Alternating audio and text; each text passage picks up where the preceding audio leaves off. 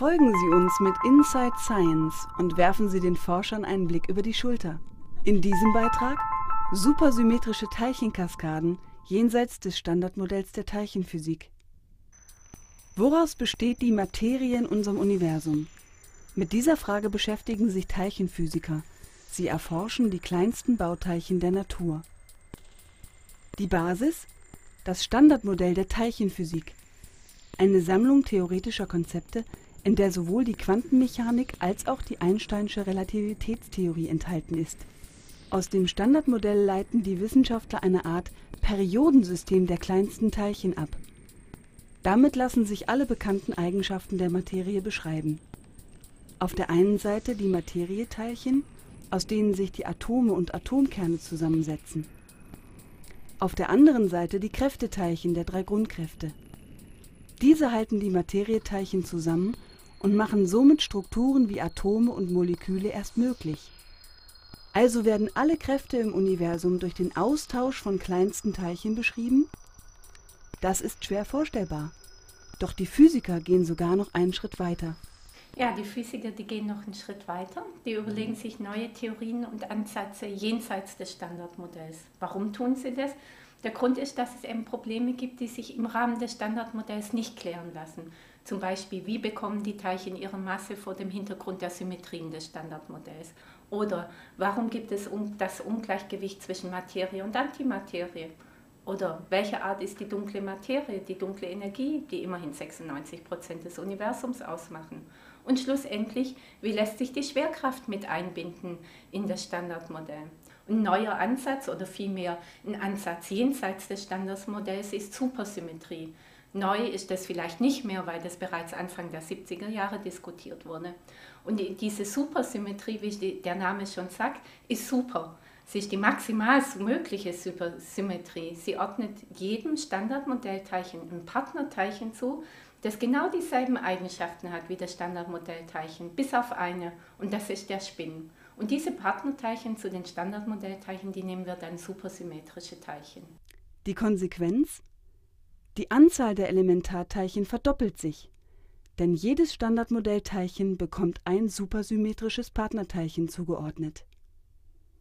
Nochmal zur Erinnerung, im Standardmodell gibt es zwei Arten von Teilchentypen.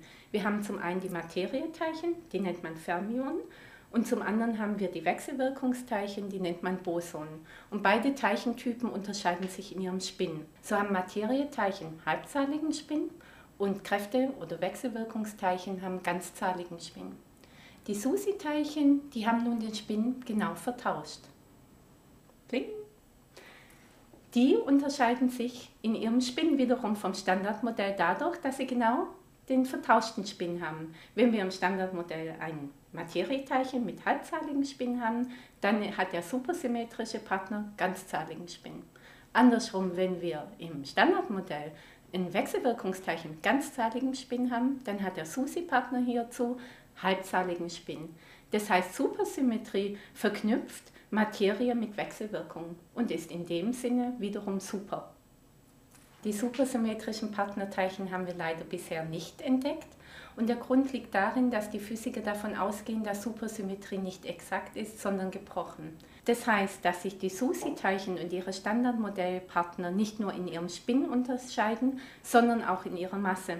Und wir denken, dass die SUSI-Partnerteilchen eine sehr viel höhere Masse haben als die Standardmodellteilchen.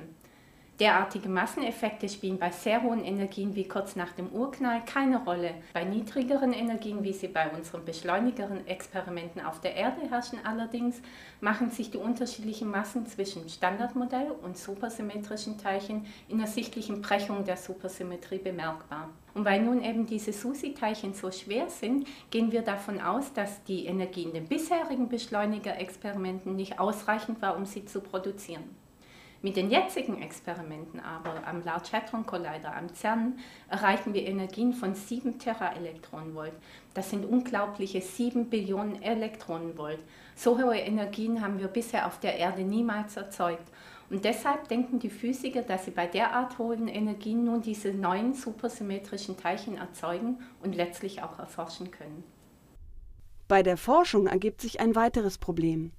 Also ein Problem beim Nachweis von supersymmetrischen Teilchen ist deren Kurzlebigkeit. Das bedeutet, dass diese Teilchen kurz nach ihrer Entstehung bereits wieder zerfallen und immer wieder weiter zerfallen und so entstehen sogenannte Zerfallsketten. Diese Zerfallsketten sind sehr charakteristisch für die Supersymmetrie. Im Experiment können wir jedoch nur die Endprodukte dieser Zerfallsketten messen. Das heißt, um Aussagen darüber machen zu können, welche Teilchen im Spiel waren, müssen wir sehr genaue Berechnungen anstellen und diese den Experimentalphysikern zur Verfügung stellen. Das kann man sich im Beispiel eines Billardtisches veranschaulichen.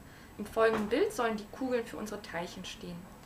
Wenn bei den Kollisionen im Teilchenbeschleuniger zwei Teilchen aufeinanderprallen, entsteht aus der Energie bei ihrem Aufprall neue Teilchen, die wiederum weiter zerfallen. Die Endprodukte dieser Zerfallskette treffen dann entweder die Bande oder gehen durch diese Bande durch. Im Gegensatz zum echten Billardtisch und echten Kugeln gibt es nämlich in der Physik Teilchen, die sozusagen unbemerkt entweichen können. Also im Experiment sieht man nur die Teilchen, die die Bande treffen. Ähm, alles, was bis dahin passiert ist, bleibt verborgen. Und der Detektor ist eine Art riesiges Mikroskop, mit dem man Teilchen nachweisen und ihre Eigenschaften messen kann. Unsere experimentellen Kollegen sind in der Lage, nur anhand der Teilchen, die die Bande treffen, also die im Detektor nachgewiesen werden können, zu sagen, ob supersymmetrische Teilchen im Spiel waren oder nicht. Unsere präzisen theoretischen Vorhersagen helfen dabei, die Signale im Experiment besser zu verstehen. Je besser die Signale verstanden werden, umso sicherer kann man sagen, ob bisher unbeobachtete Teilchen, also zum Beispiel supersymmetrische Teilchen, entstanden sind. Bisher wurden am CERN keine supersymmetrischen Teilchen nachgewiesen, aber diese Messdaten helfen uns bereits zu verstehen, dass wenn es diese Teilchen wirklich gibt, sie nicht besonders leicht sein müssen, weil wir sie sonst schon gesehen hätten. Das heißt, wir können Aussagen darüber machen, wie schwer sie mindestens sein müssen. Wenn sie dann wirklich entdeckt werden, heißt das, dass sie oberhalb dieser roten Kurve zu finden sein müssen. Und dann können Experimentalphysiker Aussagen über ihre Eigenschaften treffen und zum Beispiel ihre Masse bestimmen. Bei den Kollisionen am Large Hadron Collider LHC entstehen Tausende von Teilchenspuren in den Detektoren. Teilchenphysikerin und KIT-Doktorandin Eva Popenda untersucht einen dieser Prozesse, die Squark-Pra-Produktion. Die Prozesse, die wir berechnen, beschreiben wir durch sogenannte Feynman-Diagramme. In diesen Feynman-Diagrammen sind die Teilchen einer Theorie und deren Wechselwirkung untereinander dargestellt. Und hier ist als Beispiel das Feynman-Diagramm für die Squark-Paarproduktion mit anschließendem Zerfall dargestellt. Was wir hier haben, sind zwei Quarks aus der Teilchenkollision im Beschleuniger, die über ein Austauschteilchen, ein Gluino, was der supersymmetrische Partner des Standardmodell Gluons ist, zu jeweils einem Squark wechselwirken. Das Squark ist der supersymmetrische Partner des Quarks. Wie schon am Billardtisch gesehen, können diese supersymmetrischen Teilchen weiter zerfallen.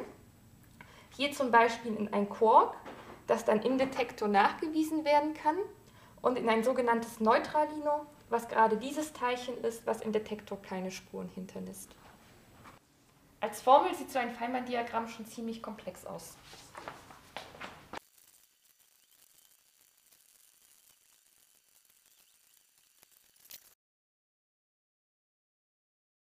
Um die Berechnung unserer Prozesse zu verbessern, müssen noch weitere, komplexere Feynman-Diagramme berücksichtigt werden.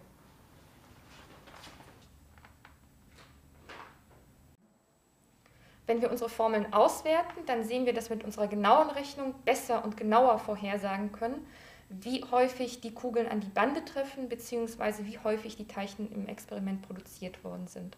Hier sehen wir, dass die durchgezogenen Linien die Linien mit unserer genauen Rechnung sind, im Gegensatz zu den gestrichelten Linien, die die nicht so genaue Rechnung darstellen. Wir sehen, dass das einen deutlichen Unterschied macht. Die Experimentalphysiker verwenden dann unsere Vorhersagen, um mit den tatsächlich gemessenen Werten zu vergleichen. Stimmen diese nicht überein, dann muss davon ausgegangen werden, dass dieser Prozess nicht stattgefunden hat.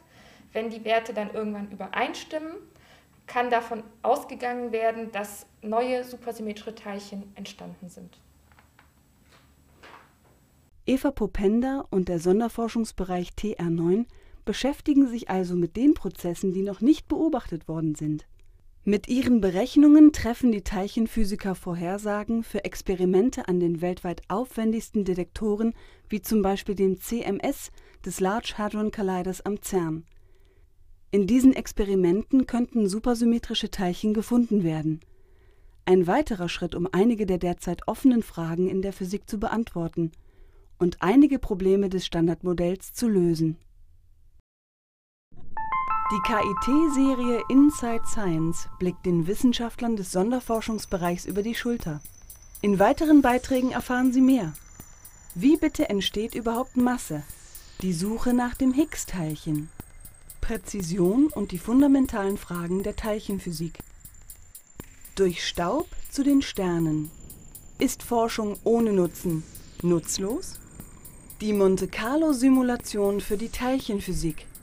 Raum, Zeit, Symmetrie und Antimaterie. Sehen Sie auch Beiträge aus den drei Rubriken Wissenschaftler im Gespräch, fundamentale Fragen der Teilchenphysik und Inside Science an Schulen.